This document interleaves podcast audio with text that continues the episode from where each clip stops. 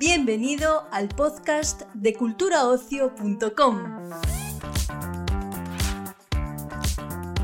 En esta nueva edición del podcast de Cultura Ocio, el portal de noticias sobre cine, series, música y ocio en general de Europa Press, te ofrecemos una entrevista con Javier Bardem con motivo del estreno de La Sirenita.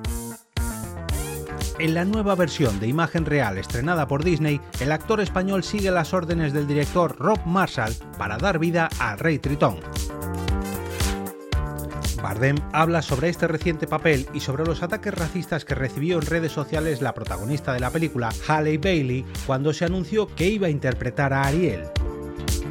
El redactor jefe de Cultura Ocio, Israel Arias, ha podido charlar con nuestro protagonista de este episodio. Lo primero que me gustaría saber es eh, ¿Cómo actualiza esta, esta revisión el clásico, no solo el clásico de animación, sino el cuento de, de Andersen? ¿Qué destacarías tú de esta, de esta revisión? Pues destacaría la inclusión y la diversidad que hay en este, en esta, en este casting, en, este, en esas actrices y actores.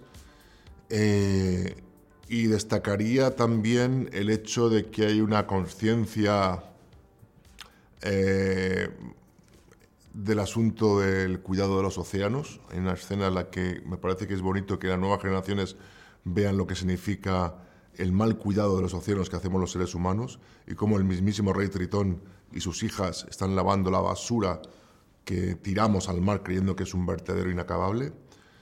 Y luego, en el sentido de la relación padre e hija, rey Tritón, Ariel, creo que es mucho más emotiva y algo más profunda en el sentido en que entendemos más el susto, el miedo, la, inseguridad que le produce al padre el hecho de que su hija, su última hija, deje el hogar.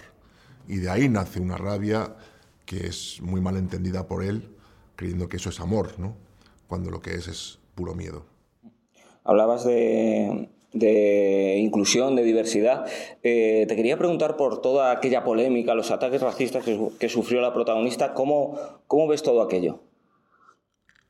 Pues no, no lo vi, ni lo vimos ninguno más allá de, porque sucedía mientras rodábamos íbamos a rodar, hicimos caso omiso, que es lo que hay que hacer, eso es algo arcaico ya, y nos pusimos a trabajar, que es lo que hay que hacer.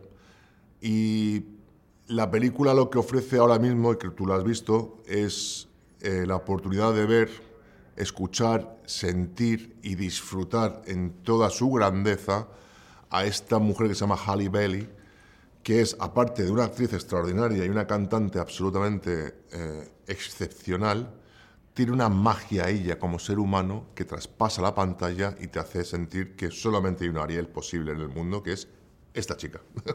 Por eso los directores la cogieron.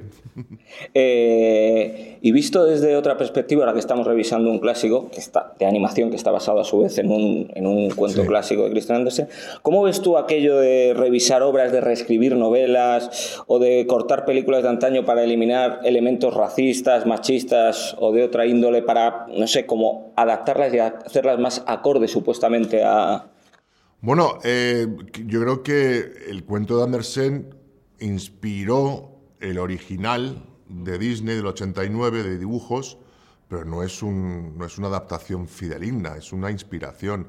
Y al mismo tiempo esta revisión recoge ese original, eh, recoge el corazón eh, de esa historia y el cuento, pero lo revisita y lo traduce a algo que es importante que las nuevas generaciones de hoy en día vean, que es el mundo en el que vivimos, un mundo en el que hay una inclusión, hay una diversidad cultural, porque ese es el mundo que, van a conocer y que, y que debemos celebrar, y crear puentes entre eso, más que dinamitarlos, ¿no? que es lo que los padres, tanto de uno como de otro, quieren hacer. Y ya para terminar, eh, tampoco podía dejar de preguntarte, esto es una superproducción de Hollywood, por, por la huelga de guionistas que se vive ahora mismo en la industria, ¿cuál es tu valoración sobre el conflicto? que ya pues se prolonga varias semanas. Sí, pues yo, mi, mi, visión del asunto es que lo que hacemos nosotros no tiene ningún sentido sin los guionistas, los que cuentan las historias son una parte fundamental de nuestro trabajo y espero que lleguen a un acuerdo eh, yo hay muchos detalles que me pierdo de cuál es la negociación yo entiendo que los estudios también tendrán su parte de, razón en el asunto de cómo hacer para poder tener parte del pastel todos, pero evidentemente los guionistas son gente que trabaja mucho y muy, muy, es un trabajo muy difícil y tiene que ser recompensado y tiene que ser apoyado, porque es que es la, es la, es la fundación de cualquier película, es la base. Pues muchas gracias. Gracias.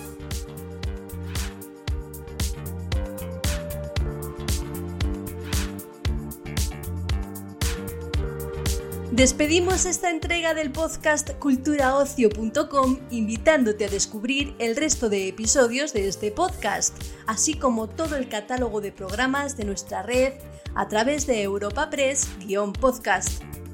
Recuerda, todos ellos están disponibles en las principales plataformas de podcasting.